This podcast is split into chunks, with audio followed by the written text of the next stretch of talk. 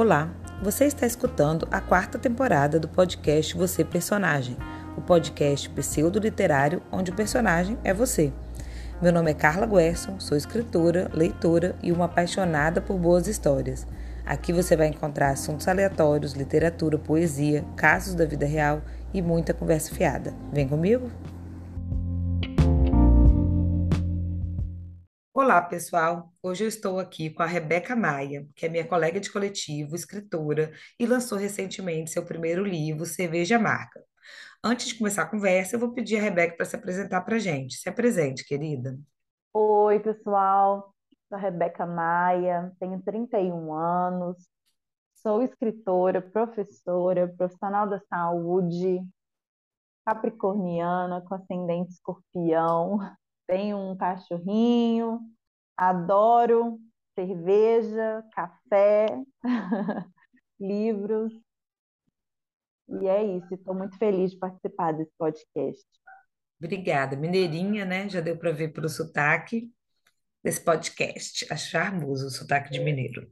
Rebeca, primeira coisa que o seu livro já me chamou atenção é o título, né? Cerveja Amarga. E eu fiquei pensando, poxa, não é uma cerveja fácil de descer. O pessoal fala amarga, é uma cerveja que exige uma maturidade. E aí queria perguntar primeiro, você gosta de cerveja amarga? Você toma cerveja amarga? E como que surgiu a ideia desse título? Eu adoro cerveja amarga. Eu sou daquelas assim, quanto mais amarga, mais mais gostosa é a cerveja.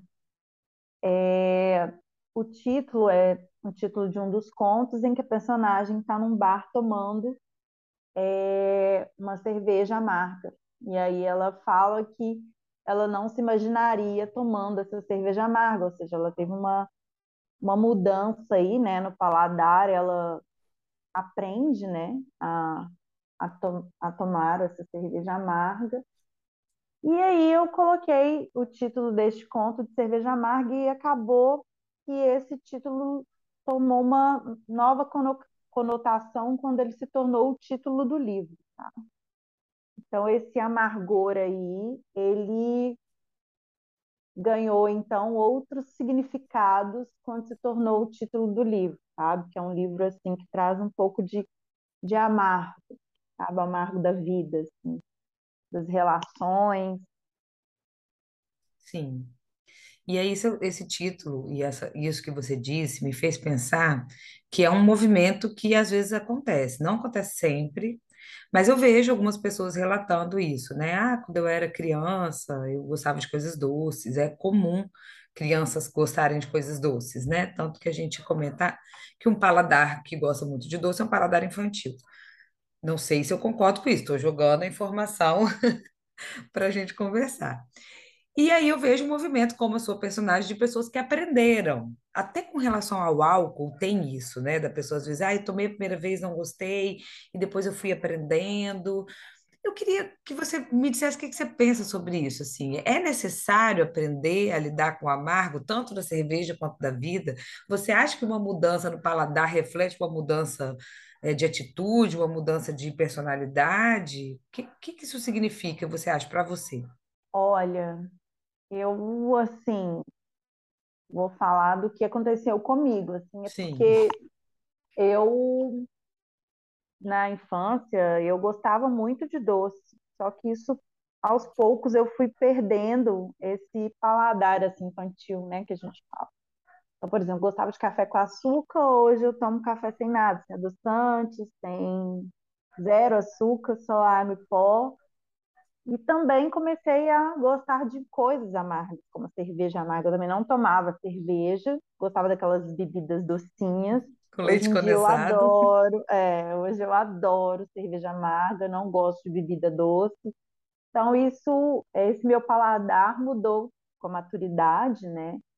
É, eu acho que também reflete um pouco dessa mudança de né, essa mudança de perspectiva, né, da vida, de como você olha para as coisas, eu acho que foi um movimento natural, assim. E a Rebeca foi mudando junto com o paladar, sabe? Com, com os gostos também, gostos literários, por exemplo, gostava é, na, na adolescência, gostava muito de livros comerciais e tal, é, best-sellers, nada contra, né? Acho que tudo é, é um movimento mesmo. E hoje eu gosto mais de uma literatura que me traga algum incômodo, sabe? Que, que mexa comigo, assim, que me cutuque, sabe? Para Uhum. mudança, que me faça refletir, sabe? Então, esse acho que me acompanhou, assim, sabe? Mas eu vejo idosos, assim, que falam assim, nossa, como é que você consegue tomar café sem açúcar e tal? Então, assim, eu acho que não tem muito a ver Não precisa assim, ser assim para todo mundo, né? É, não precisa ser assim para todo mundo. Então, foi um, um movimento que aconteceu comigo, assim. Mas é fato que o nosso paladar muda, isso é fato. Você pode reparar, né? Assim, mesmo sem ser relação doce-amargo, por exemplo, eu vejo muita gente que às vezes não comia verdura, vamos dizer, e depois aprende a gostar e, e até prefere depois, né? Tem gente que muda, tem gente que comia carne e vira vegano. Então, acho que Bom, mudanças fazem parte da vida. Eu lembro de ter lido uma vez que o cabelo da gente muda de sete em sete anos. Eu não sei se é verdade. Aquelas coisas que a gente lê na internet, mas para mim fez tanto sentido. E eu tenho isso na minha vida, assim, de reparar que eu tinha o cabelo de um jeito, e depois eu lembro que na adolescência ficou mais é, crespo, e depois, enfim, eu, com mais volume, menos volume, grosso, menos. Eu fiquei com isso na cabeça. E agora pensei assim: será que o paladar muda também periodicamente? É, mas eu tenho dúvida do que, que é proposital ou não, porque você falou assim, até com relação à sua personagem, né? Ela aprendeu. Você, na sua vida, essa mudança, você foi proposital? Tipo assim, eu vou tentar, eu vou me esforçar para gostar desse tipo de coisa, por exemplo, café, vou tirar o açúcar, é, porque, enfim, é mais natural, ou porque é mais gostoso, ou foi realmente aconteceu sem sua interferência? Então, eu eu sei que começou a me incomodar, veio incômodo assim, não não proposital. É, no trabalho, eles colocavam muito açúcar no café. E aí é, eu comecei a falar, nossa, gente, diminui açúcar e tal, tá muito doce esse café e tal, pouquinho açúcar e tal. E aí eu comecei, assim, diminuindo o açúcar do café. Daí a pouco eu falei, ah, vou testar tomar sem. Acho que em algum momento eu falei, ah, vou fazer Foi dieta, gradual, né? o açúcar e tal. E aí comecei a tomar o café sem açúcar. Hoje não é por, por dieta, não é por nada. Em qualquer lugar eu não, não dou conta de tomar café com açúcar. Eu coloco na boca e falo, não desce, não desce café com açúcar. Então agora se tornou uma coisa assim, um Uma gosto mesmo, preferência. Uhum. uma preferência. E é, então mudou. Agora que você está falando negócio do cabelo, assim, me veio porque eu, eu tenho cabelo crespo, né? Assim, fechadinho e tal. E até os, até os vinte vinte e nove anos, eu usava química no cabelo para alisar. Uhum. Isso. E aí eu estava chegando perto dos 30 e tal, veio pandemia, eu falei assim, eu vou mudar. Eu vou deixar o meu cabelo voltar ao natural, assim. E isso mudou a minha vida, assim, sabe? Mudou, assim, vários aspectos. Eu acho que eu, que eu fui me conhecendo, me amando de novo, sabe? Foi um processo muito louco, assim, de simplesmente você deixar o seu cabelo voltar pro natural e isso traz tantas mudanças, sabe? Que você nem espera. assim. E de alguma E forma tem eu. uma relação, né, disso que você está falando com o café, porque, por exemplo, o café, se você tira o açúcar, você sente o gosto mais natural dele, é o gosto Uhum, dele mesmo, né? dele. E o cabelo sem a química, então me veio essa coisa, se de repente não, não é um movimento bem conectado, assim, de buscar a essência das coisas, né, de não maquiar. Porque o Uhum, açúcar faz uhum, isso, na verdade, ele, ma ele maqueia o uhum, amargo. Então, a pessoa, ah, é tanto que a gente chama o café sem açúcar de café amargo. É o café uhum, sem açúcar, na verdade. Então, o açúcar vem para é, maquiar, né?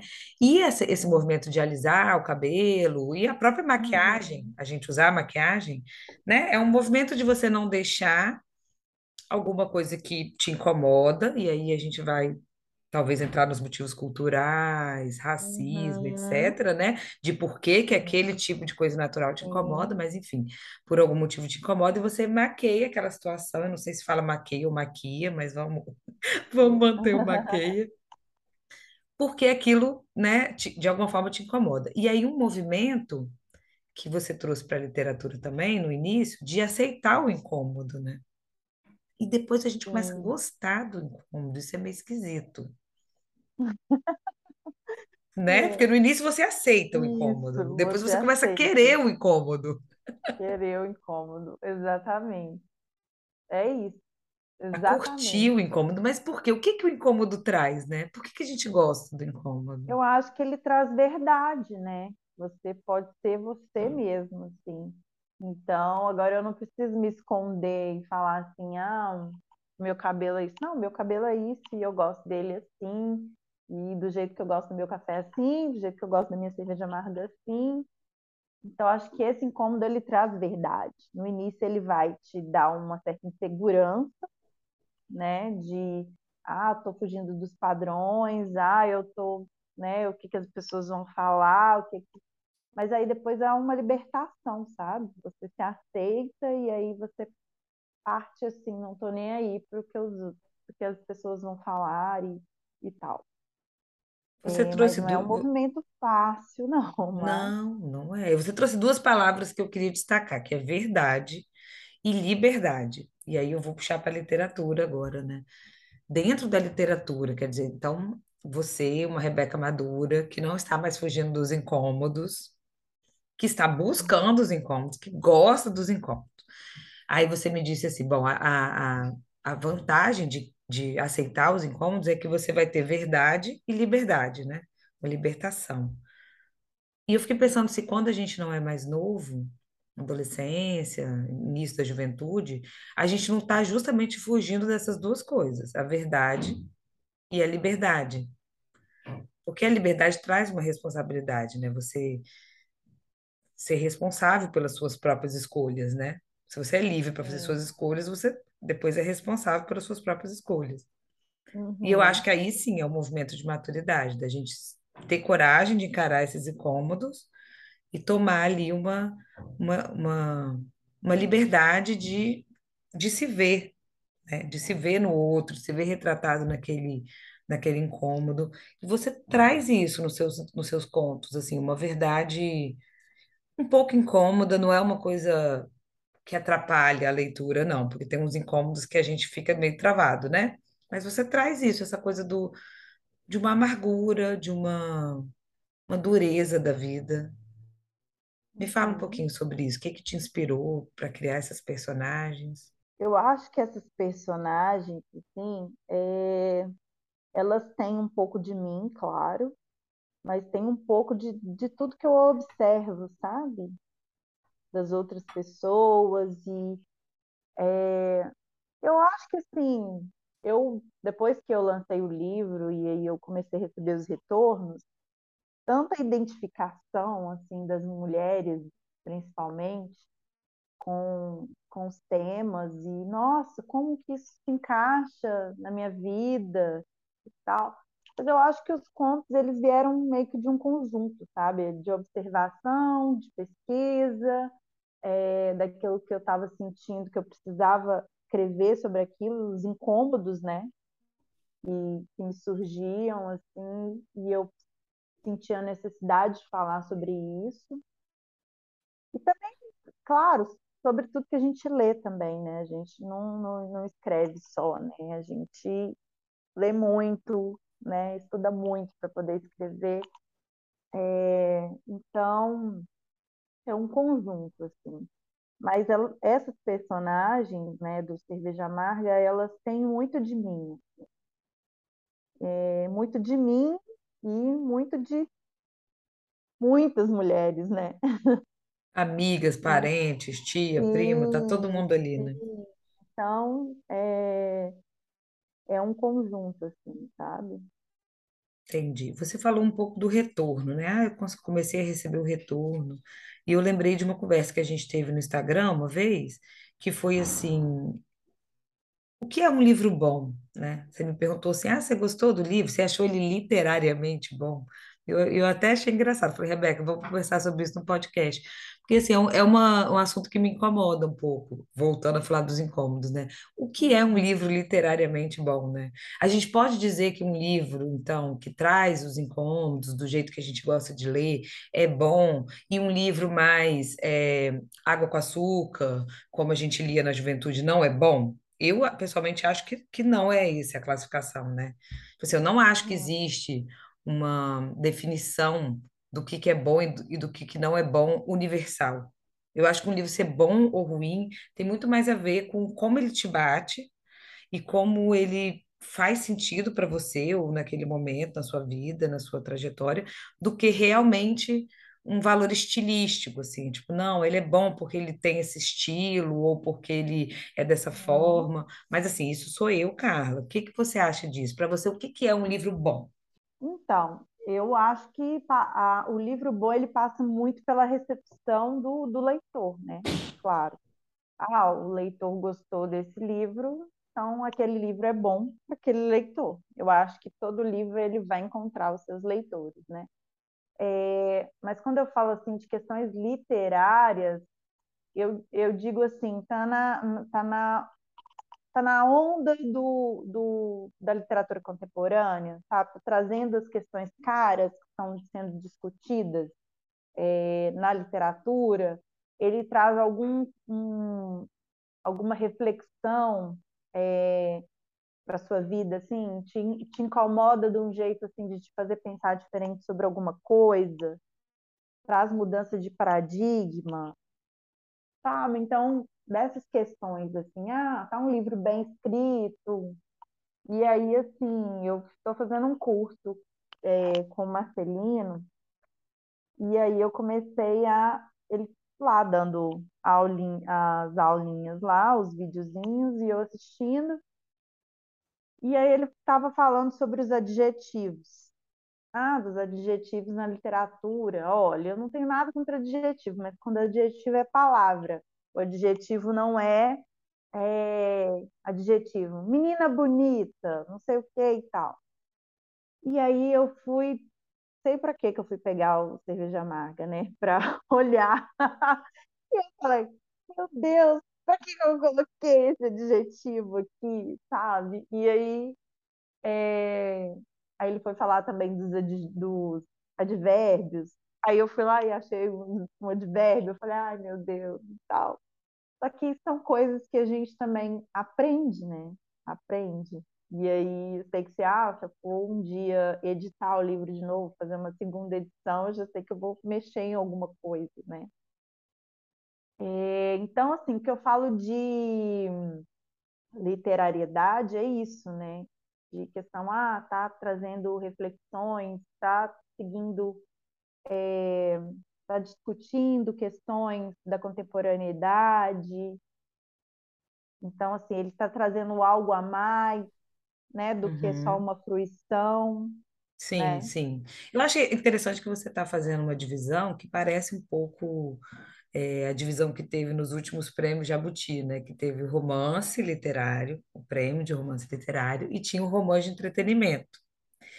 E isso é uma coisa que dá Hum, pano para manga, a galera discute pra caramba, do tipo assim, sabe? Então, entretenimento não é literatura, então, enfim. Isso realmente é uma discussão que eu acho que a gente nem tem know-how para discutir isso aqui, mas é, eu achei interessante, porque fez um paralelo. Sobre isso que você falou do, do Marcelino, que é, uma, enfim, uma referência para muitos escritores, sim. eu acho interessante, porque o Mar- Marcelino, em vários eh, vídeos e várias. Eu já fiz várias oficinas com ele também.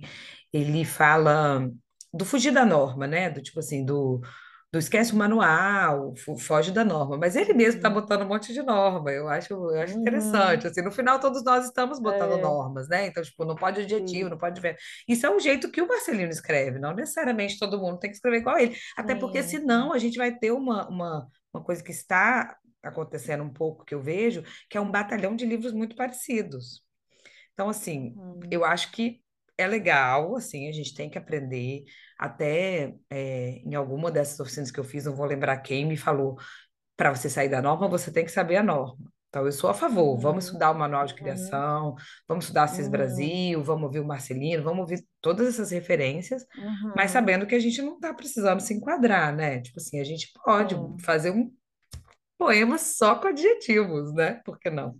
Vamos sair sabendo, mas eu achei interessante você trazer que, é, enfim, você ouviu e você e fez sentido, né? Tipo assim, se você pudesse rever alguma coisa ali, você reveria.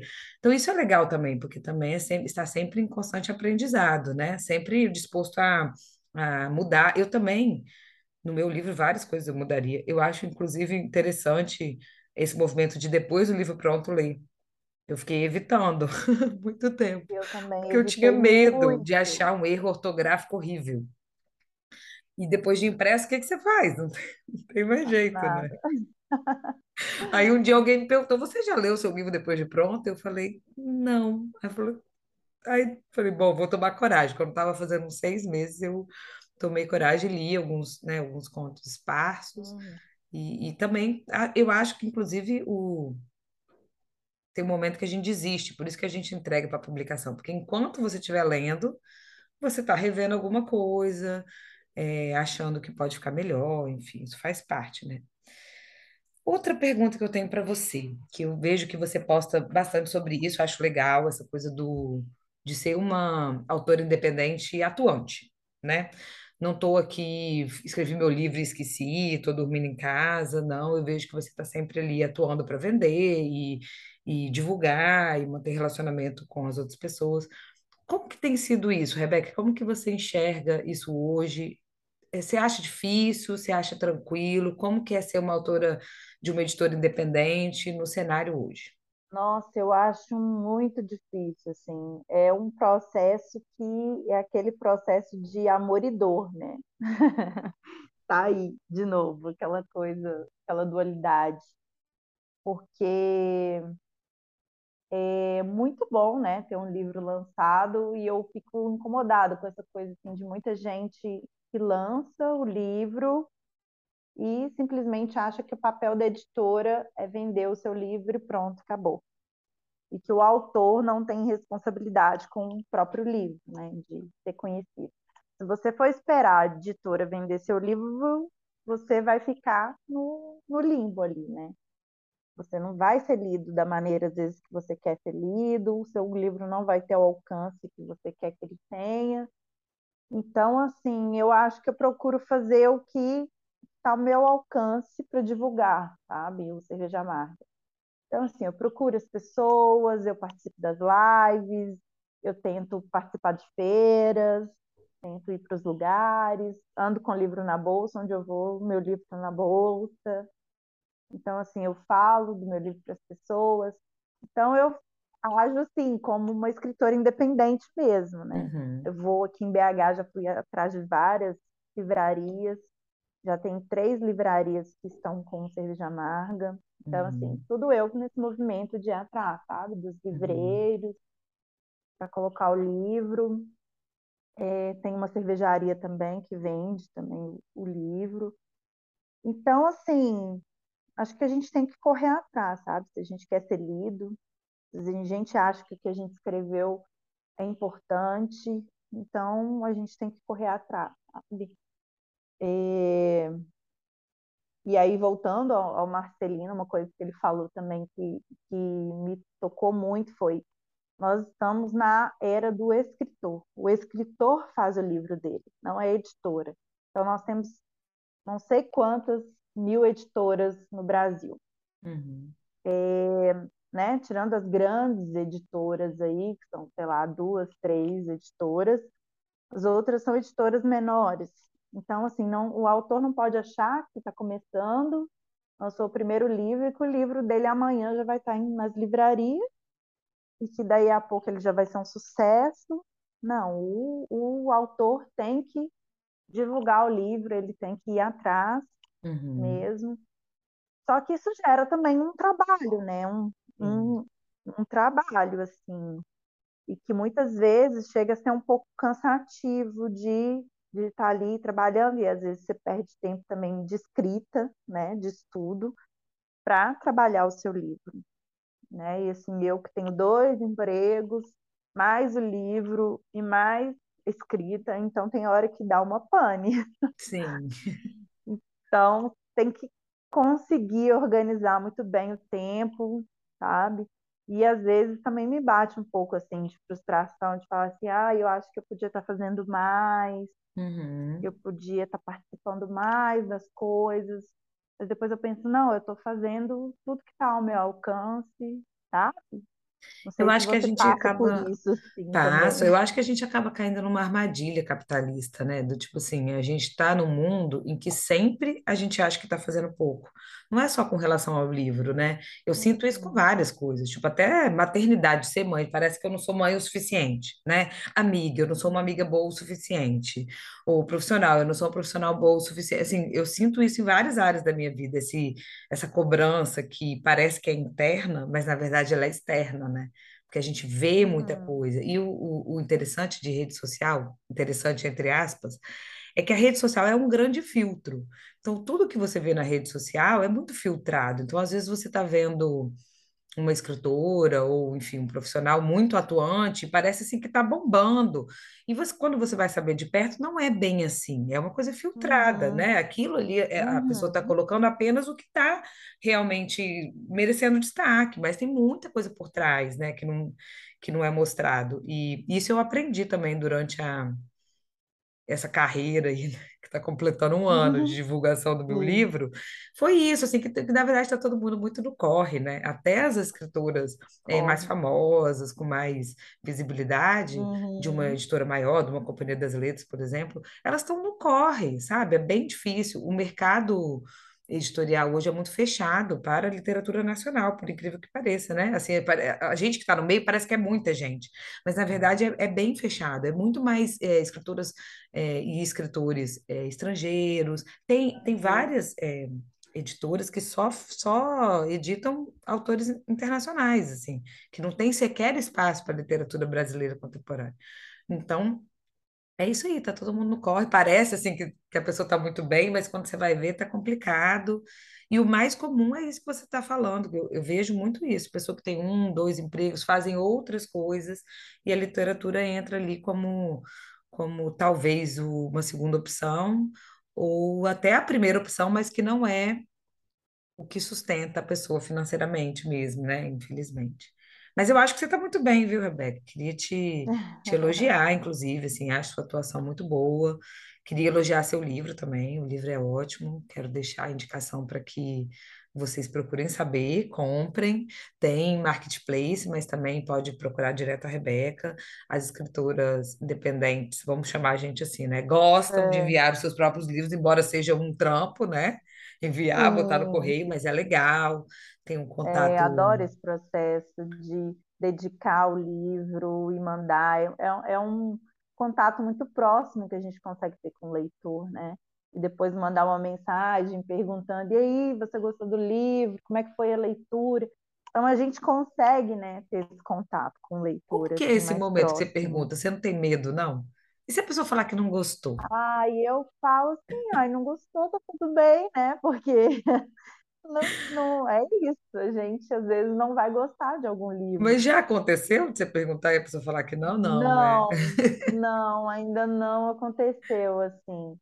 Eu acho que, e até inclusive, assim, tem gente que me manda textão, sabe, do- Sim. falando sobre o livro, e aí eu fico toda emocionada. Mas ainda não aconteceu, e o que eu achei legal é que os homens que leram o, o meu livro, assim, gostaram, e falaram assim, nossa, eu acho que eu consegui entender, sabe, por que que algum relacionamento meu não deu certo. Fizeram uma DR.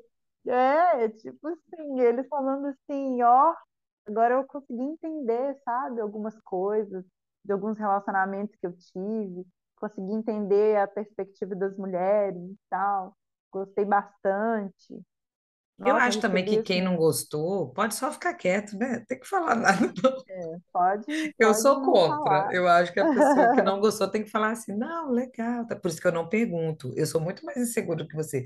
Eu jamais pergunto, a pessoa lê, eu fico quieta. Eu penso assim, se a pessoa quiser, ela vai falar, né? Vai que ela não gostou, eu vou, eu, eu tenho É, medo. assim, a gente tem vários tipos assim de leitor. A gente tem o leitor que recebe o livro e lê rapidamente, Sim. Né? E já te dá um feedback e tal.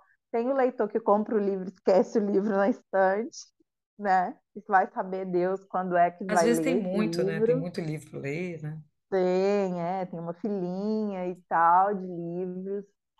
E tem aquela pessoa que lê devagar, né? Então, tô lendo e tal, e é isso, assim. Mas não te dá É, medo, não. Se alguém falar, peguei o livro agora, vou ler, você fica de boa. Você fala, tá, Ah, eu falo, espero que você goste da leitura, assim. Eu acho que tão Gostei. nervosa, assim, não. Acho que, sei lá, apesar de tudo, assim, de, de... Eu acredito, assim, sabe, no livro. Acho que, assim, que ele fez diferença na vida de, sei lá, cinco pessoas, ele já valeu a pena, sabe? E é isso, espero, assim, que continue tendo esse match aí entre os leitores e o Cerveja Amarga, Os leitores e o né? livro. E a minha última pergunta para você ia ser o futuro, sabe? Tipo assim, o que que você quer para o futuro? Como você se vê como escritora no futuro? Tipo, você quer crescer, publicar numa grande editora, ou você acha legal esse mercado independente mesmo? Você quer publicar os outros livros, ou foi o seu primeiro e único? Como que você enxerga daqui para frente? Ah, não, assim, antes de publicar esse livro, eu tinha poucas ideias, assim, sabe? Eu acho que uma vez que eu publiquei, eu meio que nasci, sabe? Também, escritora, assim, e aí comecei a querer uma carreira, sabe? Na literatura. E aí continuo escrevendo, escrevo uns contos para participar desses concursos menores. Aí agora eu estou tentando escrever um- uma narrativa mais longa. Uhum, Mas assim, eu acho que o que eu quero para o futuro é trabalhar menos, né, nas minhas profissões, pelo menos conseguir me liberar de um emprego para conseguir, né, me dedicar mais à literatura. É, quero sim publicar outros livros. Surgir, claro, a oportunidade de publicar numa editora maior, por que não, né? Eu acho que a gente tem que aproveitar assim, né, essas oportunidades essa questão da visibilidade faz diferença, né? Numa, numa grande escritor, numa grande editora, uhum, né? Participar dos prêmios, mesmo que a gente não não vá ganhar, mas, né? Acho que a gente tem que tentar, a gente tem que mostrar a nossa cara lá, mostrar que a gente está escrevendo. Existem escritores, né? É, independentes que, que querem ser vistos também, né? uhum. E vamos ver, né? O que vai dar isso. Próximo projeto, então, é um romance, é isso? Uma narrativa que você está tentando. Isso, é, vamos ver se vai dar certo. Estou engatinhando ainda, estou na parte de pesquisa, ainda de definir vozes, sabe? Meio que sem saber se vai ser primeira, terceira pessoa, se vai ser uma mistura de primeira com terceira. Uhum. Então, Eu acho a parte mais gostosa essa aí, de ficar. Porque eu sou meio É, viajante, né? Eu gosto de, de viajar na minha cabeça. Então, aham, eu acho gostoso ficar imaginando. Parece que quando você sim, está ainda planejando, todas as possibilidades estão abertas. E aí depois você fecha de uma. E, bom, é, também tem a ver com eu sou geminiana, eu acho difícil escolher, né? Mas eu aham. acho gostoso ficar imaginando, pensando. Pois é, então assim, só tem um esboço ainda da minha personagem, Tá mas pensando, aí, tomara que entendi. é, Tá tomara que no pré, como é que é? Tá no pré-gestação. É, isso, aí vai ser uma coisa assim para 2024, né? Sim, Porque sim. é trabalho, né? Trabalho, né? E depois eu, claro, vou querer, né, o auxílio, uma mentoria aí de alguém experiente, né, para ajudar nisso. Eu acho que a gente está aprendendo e quanto mais né? Mais aprendizado, Melhor, com certeza. melhor, assim. Olha, muita sorte nesse novo projeto. Conte comigo, conte com o coletivo, vamos juntas. E agora eu queria que você deixasse o seu recadinho final, me contasse, na verdade, para os ouvintes, né? Como que a gente acha seu livro, como que fala com você, deixa seu, seu, sua propaganda toda aí. Fazer meu marketing aqui? Isso. É, Gente, por favor, comprem, leiam Cerveja Amarga. vocês conseguem comprar pelo site da IP Amarelo. Tem o link lá na minha bio, meu Instagram, Rebeca B. Maia, tá? Só me achar lá no Instagram. Tem o link lá da, da, de compra do site na bio, mas também pode comprar diretamente comigo. Adoro fazer os pacotinhos, dedicatórios, enviar pelo correio, depois conversar sobre o que vocês acharam. E é isso, tá? Vamos lá, gente, vamos apoiar. Obrigada, Rebeca. Até a próxima. Beijão. Obrigada, Carlos. Eu te agradeço.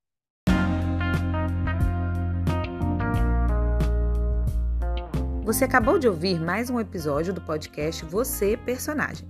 Para saber mais sobre mim, trocar ideia e acompanhar os novos episódios desse podcast, me segue lá no Instagram, arroba Carla Guerson.